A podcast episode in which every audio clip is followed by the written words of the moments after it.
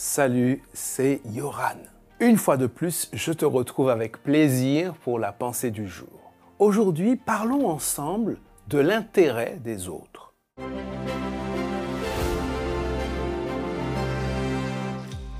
La pensée du jour se trouve dans Hébreu chapitre 10, verset 24. Veillons les uns sur les autres pour nous inciter à l'amour et aux bonnes œuvres. Il n'est pas bon que l'homme soit seul. C'est une phrase prononcée par Dieu, le concepteur de l'humanité, qui en dit long sur qui est l'homme. L'homme est un être sociable. Dieu l'a créé ainsi. Il est fait pour vivre en société, avec ses semblables. D'ailleurs, ceux qui sont isolés, qui ne peuvent pas parler, communiquer, avoir de relations avec les autres, finissent par perdre la tête. Les études le montrent. Maintenant, je ne dis pas que vivre avec les autres est toujours simple, est toujours facile. Mais nous ne pouvons pas vivre sans les autres. Et Dieu n'a pas prévu que l'humanité fasse face à son adversaire, que chaque être humain fasse face à l'adversaire seul.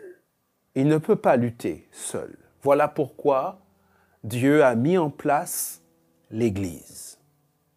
L'Église, c'est l'ensemble de tous ceux qui veulent s'approcher de Dieu, qui sont enfants de Dieu, qui suivent le Christ. L'Église n'est pas une entreprise humaine, c'est une idée de Dieu. D'ailleurs, le mot Église, on le trouve la première fois dans la Bible, dans le Nouveau Testament, dans la bouche de Jésus.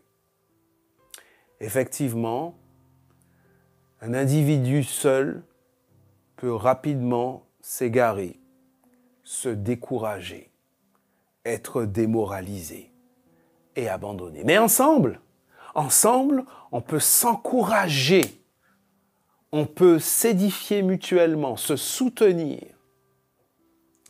et aller plus loin.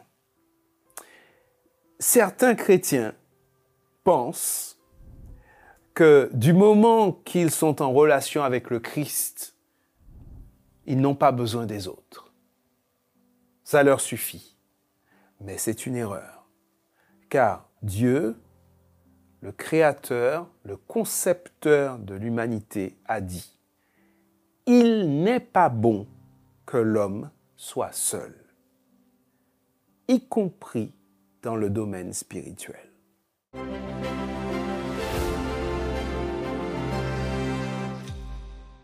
C'est vraiment cool que chaque jour, je vois des commentaires qui m'encouragent.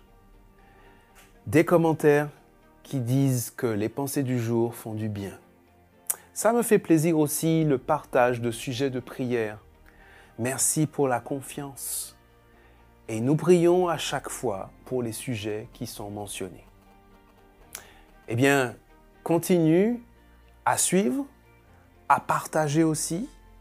N'hésite pas également à mettre un pouce si tu apprécies. Et rendez-vous demain pour la prochaine pensée du jour.